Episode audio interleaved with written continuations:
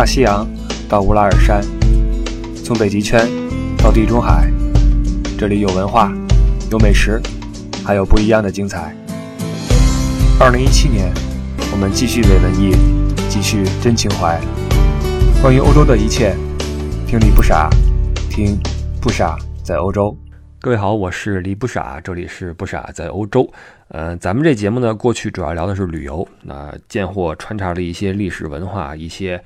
呃，杂七杂八，但是好像还没有聊过人，所以在接下来这几期呢，我们将会用一个比较大的篇幅来介绍欧洲历史上的一位人物。那欧洲历史上这块牛人是很多的哈，各种的王侯将相啊，各种的呃大善人、大恶人呐，层出不穷。那我们接下来要说的这位出生在十九世纪中期的这位女性呢？可能多少有一些不为人所知啊，可能有一些听友在此之前没有听说过他的名字，但是虽然他。多少有一些名不见经传，但是他的名字是和他同时期的许多呃人类历史上的大师紧紧的相连在一起。你比如说尼采，比如说弗洛伊德，比如说瓦格纳，甚至列夫·托尔斯泰啊等等。那这些人呢，无一例外的对他提出非常高的评价，甚至有些人为了他恨不得抛头颅洒热血，猛烈的追求啊。但是莎乐美呢？呃，在这些男性之间是走来走去，挑来挑去，最后和一个自己并不怎么爱的一个人，呃，维持了一个长达几十年的非常奇怪的婚姻。所以他这一生可以说是既丰富多彩，又有些离经叛道。那后人对他的评价也就是啊褒贬不一。但是有一句来自德国作家萨尔伯的评价是非常有名的。萨尔伯说：“莎乐美是具有非凡能力的缪斯。”这缪斯是古希腊里边掌管艺术的女神啊。说莎乐美是具有非凡能力的缪斯，男人在与她的交往中受孕，从而诞生出精神的新生儿。所以这句话就更令人觉得奇怪，到底莎乐美是怎样一个女性？她又把她身边的男性怎么地了？于是才有了这样一个评价呢？那么我们就呃一起来看一看莎乐美她这一生是怎么回事儿。莎乐美是一八六一年啊，生于俄罗斯的圣彼得堡。她的父亲实际上是有法国、德国血统的，当时是因为啊信了这个。家族啊，信了基督新教被迫害，于是从法国跑来了俄罗斯。莎乐美的母亲是有德国和丹麦血统的哈，所以你知道这个家庭是有着多元文化的这么一个背景的家庭。那他的父亲呢，呃，仕途不错，是沙皇的大将军，在一八三零年的波兰起义里边哈，镇压这个起义有功，被沙皇册封为贵族。这一下就使得这一家人哈。呃，平步青云，从这一天起到这个俄国十月革命之间吧，可以说过着一个啊非常富庶的一个生活。那他的父亲作为啊沙皇的爱将哈，呃五十七岁老来得女，这是唯一一个女儿啊，前面有三个哥哥，最后生了个女儿出来就是沙乐美。呃，沙乐美一出生，呃沙皇亲自写贺电啊，而且俄罗斯的报纸都登了这一个喜讯，你就知道他们家在当时俄国这个地位是非常高的哈。今天在圣彼得堡的东宫对面是个广场，你穿过这个广场之后，有一个总参大楼，这个地方就是沙乐美出生的地方，就有点类似于这个我们说的这个军区大院儿。那据莎乐美回忆呢，这个幼年时期的她哈，或者说少女时期的她，就经常在父亲办公的这个官邸的这个大厅里面哈，一个人跳着滑步从一个房间滑去另一个房间，因为地儿大嘛，又没人哈，在那儿度过了自己的非常无忧无虑的一个少女时代。那成年之后的莎乐美在回忆过去的时候，就在想这个事儿，说当时这个从一个房间跳去另一个房间换来换去，是不是就是她以后生命的一个暗示？因为后来她也是从呃一个男人身边跳去另一个男人身边，这一辈子换男友换了不知道多少个，和很多人产生过瓜葛，产生过千丝万缕的这种情愫，以至于他觉得小时候的这一幕，也许就是他日后这一生的一个暗示哈。所以，我们人在回忆过去的时候，确实是容易把过去的某些场景哈，记忆深刻的场景呢，哎，与和现在的这个这个生活结合起来，乃至于对现在我们的想法产生影响。那刚才我们说，莎乐美的父亲老来得女的话，对这个小女儿肯定是无限宠爱啊。加上他又有自己三个大哥，那你就可想而知，他是在这个呃男性的这种呵护下长大的。他跟母亲的关系实际上倒是一般，因为他母亲呢对女孩的感觉就没有像男孩那么的喜欢，呃，也不是不喜欢吧，而是他的母亲有一种根深蒂固的思想，就是这个女性啊，可能这也是当时时代的一个特征，就是大家觉得女性对于这个时代不会有什么呃巨大的影响，觉得女性多少是一个呃附属品，那做好自己的事儿就好了啊。你你你作为一个女人，你不论对社会对国家可能都没有那么强的影响作用。所以沙姆看着莎乐美就觉得啊，反正是个女娃嘛，对吧？那养大了就就行了，又不图你以后怎么着，对吧？你以后嫁个好人，嫁个王公贵族啊，图一个吃喝无忧就就完了。所以对莎乐美就没有倾注那么多的关怀。这就致使这个莎乐美在成年之后呢，呃，她肯定本能的就和男性更亲密一些，因为你想身边有三个哥哥，加上你父亲天天拉着你一起去散步，抱着你在怀里面，对吧？呃，跟你各种的亲密，那你肯定是对男性更更更亲一些。而且据莎乐美说，在日后她去审视男性的时候，首先看的就是对方是否身上隐藏着父亲或者兄长的特征，就是正直啊，有男子汉的气概，有温暖的心灵，这是他们家男性给他构成的一个呃，你说择偶观也好，或者说对男人的基本的要求也好啊，是这样一个印象。而且值得一提的是，他的三个哥哥对他是确实是非常好，因为在他的父母都去世之后啊，呃，兄弟们要分这个遗产嘛。当时这三个哥哥加一起一共有十五个子女要养，而莎乐美一直是没有自己的子女。那其实他是没有什么生活压力的，但是三个哥哥尽管如此哈，还是给了他双份的遗产，说你是我们的小妹妹，这个东西你要拿好啊。可以说对他一直是从一而终的关怀备至。所以，莎乐美在父爱以及来自兄长的爱这一块，确实是非常的呃幸福啊。那莎乐美的父亲比她的母亲要大很多，大十九岁。所以在莎乐美父亲死后，她的母亲由一个人就是生活了三十多年啊，直到见证了俄罗斯十月革命。见证了新时代的来临。那在这个期间，贵族的日子就不好过了哈，开始被抄家，被所谓的批斗啊。呃，其中比如说他的莎乐美的二哥就是哈，呃，家被抄了之后呢，没地儿住，最后跑去了曾经给自己务工的仆人的家里面哈，去那儿说我我我蹭你家住一住啊，那个要是不太合适的话，你看我帮你干点活，等于是这个角色发生了一个反转，曾经的贵族变成了今天的曾经的仆人的仆人。好的是呢，就是他的这几个哥哥曾经做人也都是不错哈，所以这个仆人也没有说说今天我要倒打一耙，我要奴役你也没有啊，就是默默的，就是接受了他的这个二哥，然后两个人一起在院子里面哈，一起干活，一起吃饭，一起睡觉，然后静静的去看着这个时代的变化。当时的欧洲，哈，整个的背景是处在一个极其的积极、极其向上，同时又风起云涌的这么一个年代，因为正好是在一战之前啊，是欧洲一个不论是文化还是思想还是学术大融合的一个时代啊，包括工业啊在急速前进，但是很快就爆发了一战啊，那是一个充满了动荡与激情的一个一个年代。那莎乐美的妈妈在老了之后呢，这个并没有像一些这个我们说这个闲的没事老太太一样哈，说那我们出去跳个舞什么的，还没有啊，没有干这事儿，而是反而开始了学习，而且开始看一些史料，比如说荷马史诗之类的啊，这一点令他的子女们佩服不已。呃，这是一个充满了学术呃学习氛围的一个家庭。那在沙姆的生命到了最后几年的时候，当时他耳朵几乎要聋掉啊，几乎聋掉，但是呢，这老太太依。旧找到了自己一个乐趣，就是找来那些耳朵同样不好的那些老人一起来聊天。为什么呢？据沙乐美她妈妈说啊，说这样的话呢，其实大家谁都听不见，但是呢，谁都在说，因为倾诉也是一种乐趣。看着对方倾诉，虽然听不见，也是一种乐趣。所以你就知道，这是一个充满了生活情绪的一个老人啊。同时，他对自然的这种观察呀，看看树木呀，看看鸟啊等等的哈，非常的热爱生活。那在最后，他生命的最后几年呢，他开始把自己的家里的东西哈，一件一件的送给儿子也好，送给女儿也好，或者送给孙辈儿也好哈。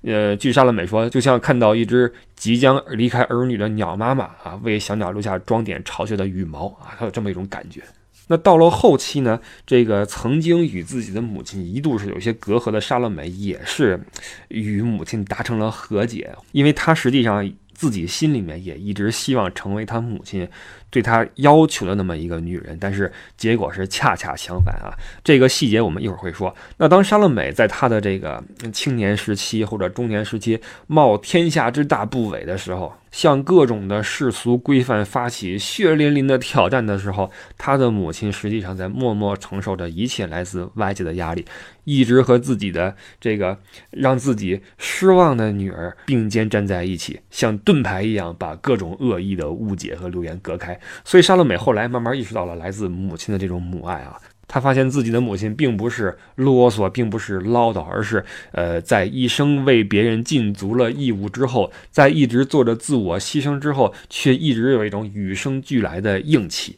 一种与生俱来的乐观。在莎乐美记载的她和母亲的这些诸多的事件中，比较令人动容的一个小事儿哈，是她这个，因为莎乐美在十九岁之后就离开了俄国，就在欧洲四处游历，然后基本上每年回一次国。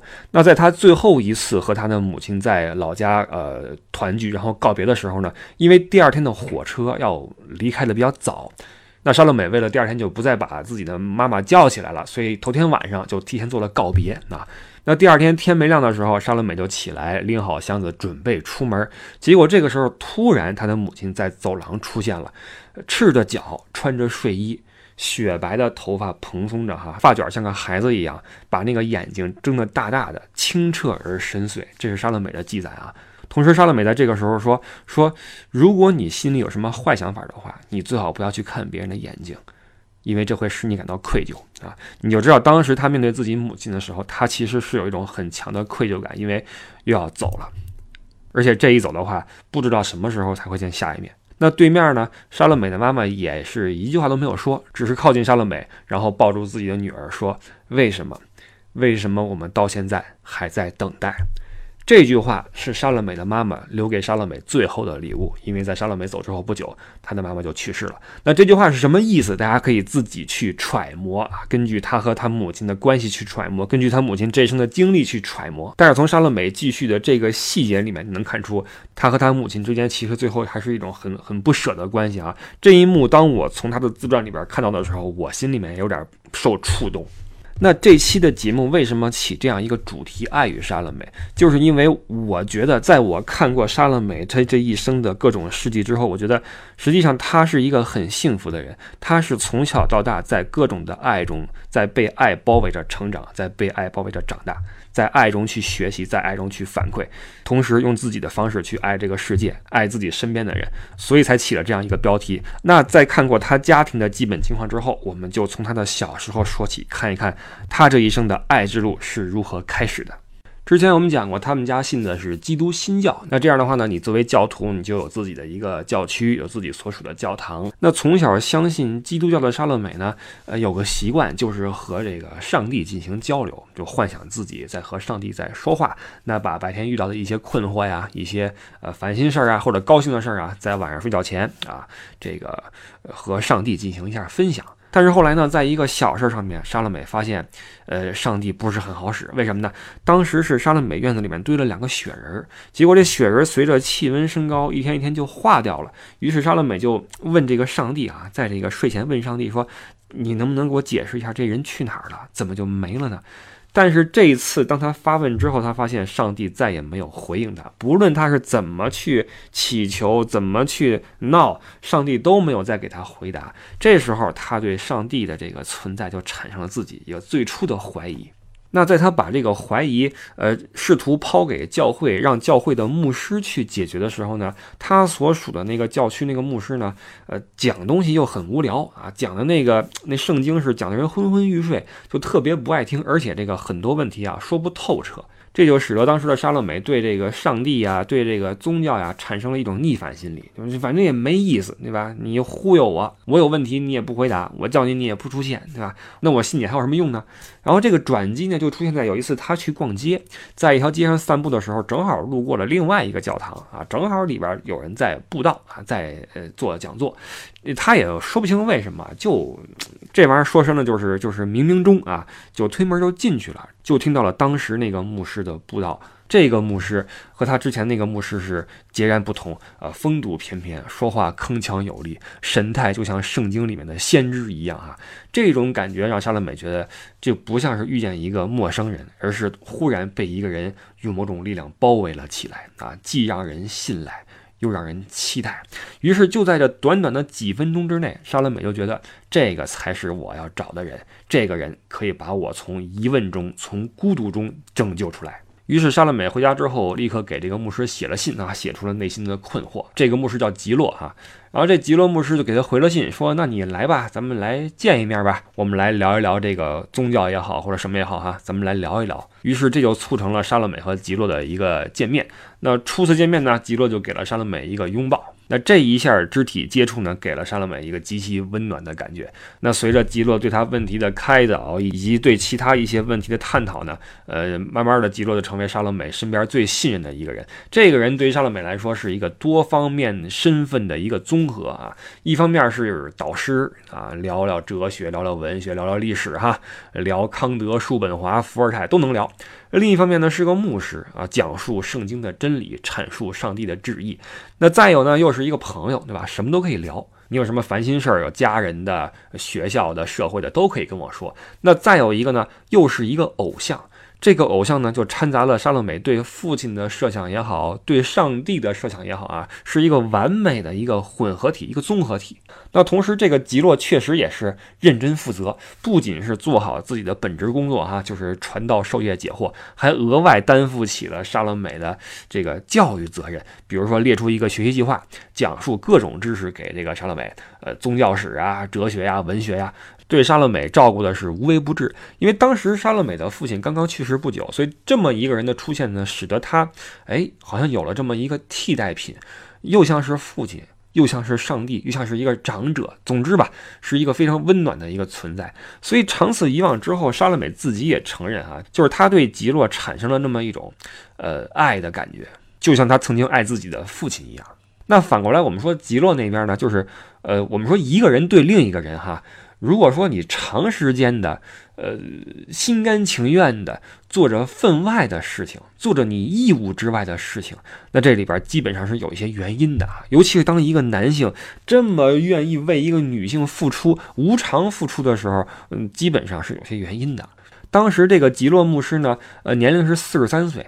有家有业，而莎乐美呢是十八岁，这差挺远的哈。你要说他一直对一个十八岁的少女做着如此多的事情，呃，他如果没点私心的话，呃，这可能是我比较那什么啊。我觉得应该得有点什么想法吧啊。你要说他是纯粹出于大爱啊，我觉得这大爱的话。狭隘点来说啊，我觉得一个七十三岁男人对一个少女可能会有大爱，那你四十三的话，可能可能比较难啊，比较难。而莎乐美呢，我们说过啊，他对这个兄长、对父亲本来就没什么距离感，所以当吉洛出现之后呢，他跟吉洛之间的这个。这个这个接触呀，这个互动呀，难免会有一些过于亲密，比如说坐在人的腿上啊，呃，或者给个拥抱啊，等等的哈，或者是耍个俏皮也好，或者说表现出自己对呃别人的依赖也好哈，就有点拿捏不好接触这个分寸。当然，这个拿捏分寸是莎乐美这辈子都没做好的事儿啊，这之后我们再细说。总之呢，吉洛那边这事儿就有点跑偏。到最后呢，是这个一个没搂住啊，一个没搂住，瞒着莎乐美跑去了莎乐美他们家里边，直接找莎乐美她母亲提亲去了。提亲去了，有家有业啊！说我我豁出去了啊！我这我不过了啊！我我不要家不要业，我这个我我豁出去了，我就要娶这姑娘，我就要娶你女儿啊！这事儿给那谁沙乐美他妈吓一跳啊！说这是什么情况是吧？你这个好，你是老师啊，你是牧师，你这你结了婚了，你要娶我这十几岁的女儿，我那这不干啊，就断然拒绝啊！那这吉洛被沙乐美他妈给拒绝之后呢？不行啊，心里边还是按耐不住这股这股这股劲儿，跑去找莎乐美说：“我我豁出去了，我不过了，我不要家不要业了，我要娶你啊！”这回给莎乐美吓一跳。莎乐美说：“好，我这我是我是对你挺有好感的啊，挺想搂你一把什么的，但是我没想过跟你结婚这事儿啊，这事儿太大了，我没没琢磨过呀。就先先不说你这有家有业啊，关键是你四十三，我十八，你你这事儿不妥呀，对吧？好歹而且我是我是贵族出身的，我妈。妈还指望着我嫁王公贵族呢。我这这，我就算我不在乎，我们家里人在乎，咱俩这事儿成不了啊，成不了。等于就话里话外就把吉洛给拒了。这一拒不要紧哈，这个吉洛一表白，他在莎乐美心中的形象立刻就就坍塌了。你吉洛是什么人呢？你又是我的父亲，又是上帝啊！那你父亲和上帝能跟我求婚吗？对吧？你这一求婚，等于这这关系就俗了，就俗了，成男女之间那点事儿了啊！那我杀了美，我爱的并不是你一个世俗的吉洛，我爱的是一个偶像，是一种带着亲情和宗教特质的这么一个偶像，有点类似于这个啊镜花水月这个意思。结果这镜花水月被你自己吉洛给搅和了。这一下就就完蛋了啊！所以莎乐美后来就说说，如果吉洛当时没有选择表白的话，他跟吉洛的这种感情还会继续发展下去。虽然说结果未知，但是不会说立刻就消失掉。但是吉洛这么一表白，这事儿彻底就黄了。那最后呢，这个沙乐美他母亲哈掐指一算，说这个，嗯，从我这个小沙跟吉洛认识到现在也不短了啊，一年多小两年的时间，呃，是不是也该叫停了？于是莎乐美的母亲呢，就运作了一个留学的事儿啊，让这个莎乐美呢出国留学，别在这儿待着了哈，咱们去国外，一是躲一躲，再一个呢，你清静清静啊，缓缓神儿，好好念书先啊。于是这个沙姆带着莎乐美一起就去了苏黎世。在这个出国之前呢，实际上莎乐美还有个麻烦，是因为他之前跟教会基本上是一个脱离的关系。那这样的话，你如果没有宗教信仰的话，政府不发给你护照。那这事儿呢，还是吉洛出面帮他解决的。这吉洛说实话是莎乐美身边非常悲催一个人哈。虽然莎乐美身边的男人啊，但凡是对他产生感情的，基本上都比较悲催。但这吉洛他的悲催是贯穿始终的哈。这这个呃之后莎乐美还有很多事儿，就相当的伤吉洛的心。咱们慢慢说啊。吉洛后来出马说这个说那我来吧啊，我这不是干这个的嘛，我就是教会的嘛。于是托自己的朋友啊一顿斡旋，给这莎乐美弄了个护照。这才让莎乐美远走高飞啊！这就叫什么什么很爱很爱你，什么所以愿意舍得让你往更什么地方飞去来着？那歌哈，刘若英那歌哈。于是，一八八零年五月份，莎乐美和自己母亲一起哈，走出祖国，走进欧洲，离开家，离开基洛，去往了苏黎世，开始就读于苏黎世大学。那作为一个少女来讲，哈，莎乐美跟吉洛分开这事儿呢，确实给她自己也造成了一定的打击。就是她对吉洛确实是感情其实挺深的，虽然说拒绝了求婚啊，觉得这事儿不靠谱，但是呃，和吉洛分开对她来说精神上也是一个打击，就导致她后来在苏黎世，因为学业也繁重，加上水土也不服，加上心神又不宁，于是开始生病啊，得了肺结核。不得不这个去就医，然后这医生就就问了问这情况，说这个啊，我这药给你开，但是呢，你这个呃肺病好治，心病你得自己看着办了啊，你这经受打击了，这事儿不太好弄，你得缓一缓。于是这沙乐美呢跟自己的妈妈一合计，说这个要不然咱们先去外边转一圈吧，对吧？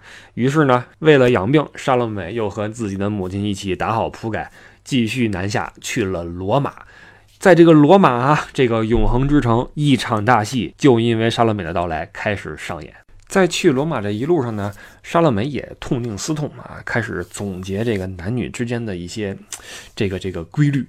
比如说这个吉洛这光环的消失，让他觉得吧，这伴侣的优点呀，往往会被某种神秘的力量夸大，导致在对方的光环之下呢，看不清对方的本来面目。这一个经验可以说让莎乐美后来。呃，算是受益匪浅吧，因为他后来接触的人，那光环简直就是不是吉洛比得了的了啊！那都是对人类整个的文化做出过巨大贡献的杰出的大师啊！那些人的光环如此的耀眼，但是尽管如此，在和那些人在进行亲密接触的时候，莎乐美依旧能够保持自我。我相信跟他和吉洛的这段感情不无关系啊。同时，莎乐美还觉得自己呢，慢慢的跟这个身边的女孩不太一样，因为在苏黎世大学，莎乐美发现身边的女孩呢，对这个世界依旧。就抱有一些啊，这个天真的幻想啊，总觉得这个世界一切都是粉红色的，充满了那种言情小说里边的气质。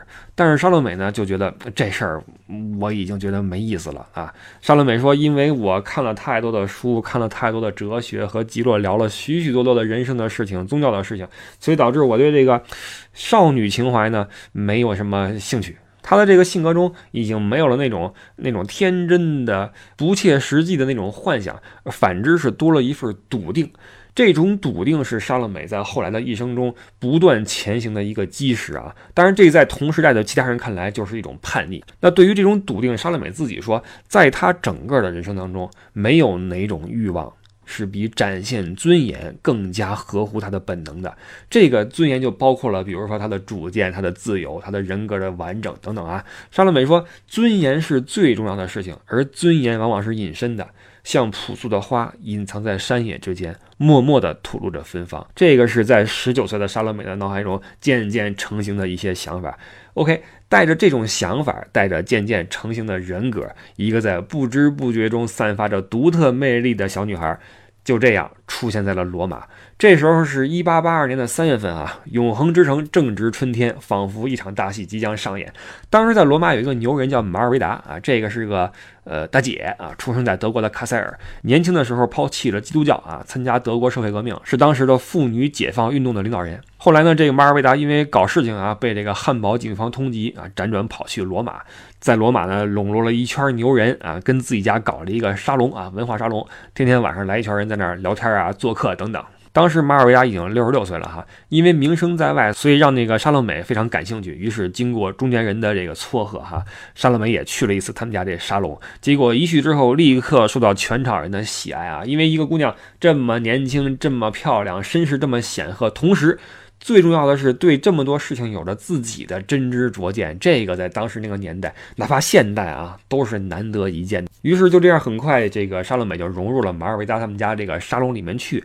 结果就是在某一天晚上哈，这个莎乐美正跟那儿正聊呢，突然门铃响了，马尔维达过去开门，结果领回来一哥们儿。这哥们儿一身的窘迫啊，这个到客厅里边来，这挠挠头，然后左看右看，也不知道说什么好。然后这马尔维达说：“这个大家不要见外啊，这是我一个亲如干儿子的一个小弟啊，叫保尔里，是当时混哲学圈的一个年轻人。”他当天来找马尔维达，是因为之前他赌钱去，结果呢身上输一底儿掉，输一底儿掉之后，人赌场不放他呀，说你得把钱取来呀，于是派了个人跟他去取钱去。于是这哥们儿是走投无路，跑去了马尔维达他们家，说那个马姐，我这个没钱了，能不能借我点钱？我想把钱还了啊。于是马尔维达把钱拍出去啊，让那个赌场的人先回去之后，把保尔里领了进来，说大家那个介绍一下啊，说这是我一小弟啊，各位也不用见外啊，一块聊一块聊啊，一块聊。于是这保尔里。呢，就是这么一个非常巧合的因素，就加入了这个团体，跟莎乐美就这么认识了。我们说这个人在窘境之中哈，流露的往往是那种最真实的一种呃态度。那当天晚上保尔里的这个窘状呢，就让莎乐美觉得，哎，这哥们儿挺可爱啊，挺好玩的，看着就挺可靠的啊，又真诚，然后脾气应该也不错。于是当天晚上呢，这个散会之后啊，莎乐美就跟保尔里一块儿，这两个人结伴而行，各回了各家。那也不知道是因为夜色撩人呢，还是这个春光正好啊。反正莎乐美跟保尔里就哎有点来电，之后呢，就是一度产生了这种火花，天天泡一块儿聊天也好，什么也好。那在这个过程里面，保尔里就开心嘛，因为这个这么漂亮一个姑娘哈，跟自己有点这个一见钟情的意思啊，就觉得这事儿可能要成啊，可能要成。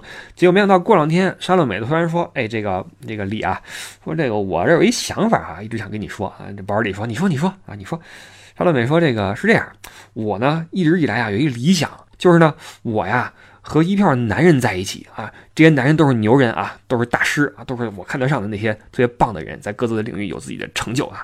我和这些人在一起，咱们找一地儿啊，一块儿租一房，对吧？租一几室一厅，一人一屋子。平时没事呢，就跟这厅里边咱们这个聊天、学习、探讨，对吧？晚上呢，各回各屋睡觉。说这是我一理想。保尔一听说这，你这这。我当你说想说什么呢？这保尔就不乐意了。他说：“我这我天天陪着你这转悠，天天陪你回家，你当我这是纯聊吗？啊，你当我没有想法吗？”我这么那什么，你你看不出来吗？对吧？莎乐美没反应啊，莎乐美迟钝啊，这一辈子迟钝。这个，我就跟你说我想法嘛，对吧？你要是觉得行就行啊，不行的话咱们再说，对吧？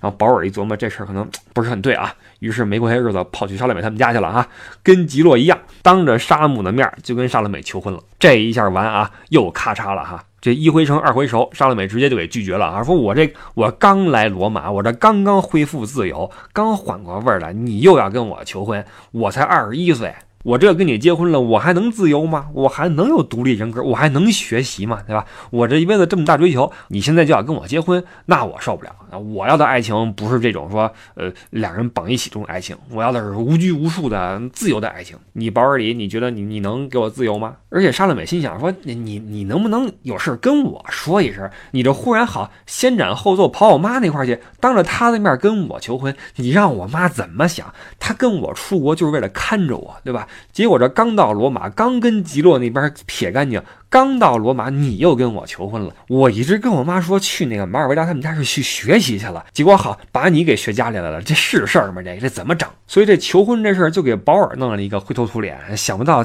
换这么一结果。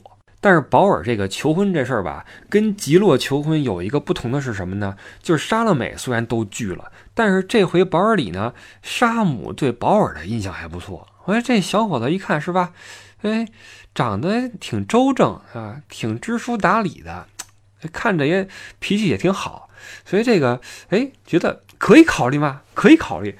于是就跟沙乐美说说，要不然你就从了吧。沙乐美就不干了。沙乐美说：“那我不行，说我还要搞一个联盟出来呢啊！你听啊，我一个啊，我一个女的加一堆男的，我们住一块儿。这话刚说一半，他妈不高兴了，说你不行啊，不能玩这个。要不你就你就结婚，要不你跟我回俄国去啊！你在这儿你跟我瞎折腾，这受不了啊！”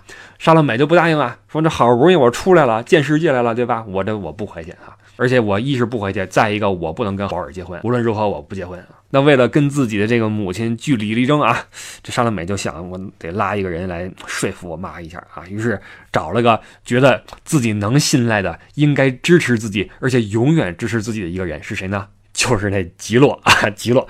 于是给那个吉洛写了封信，说：“哎。”这个我看我这边有这么一事儿，你怎么想？就这么把信给寄出去了啊，有点草率啊，有点草率。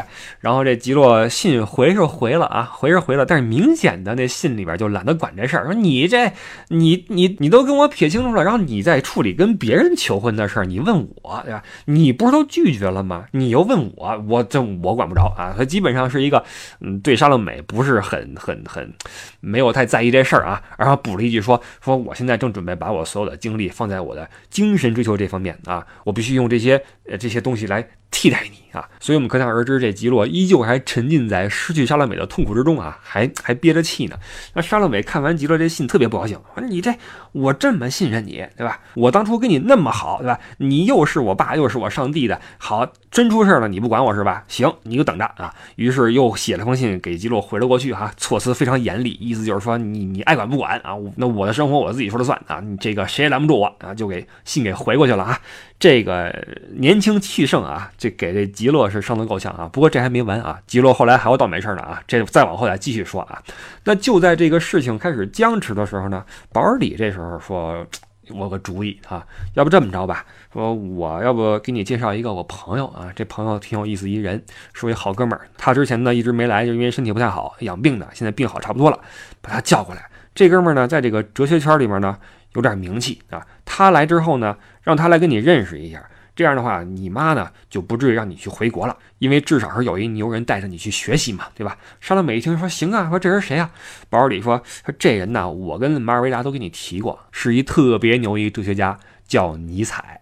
于是啊，就是因为保尔里的一个想法，尼采这个这辈子注定被莎乐美给捅得七荤八素的这么一个男人啊，悲催的男人，就这样被宿命带进了罗马，带进了莎乐美的精神世界。那至于尼采和莎乐美之间又有什么样的故事，我们在下一期继续再聊。感谢您的收听，我们在下个周日早上八点准时再见。我是迪不傻，拜拜。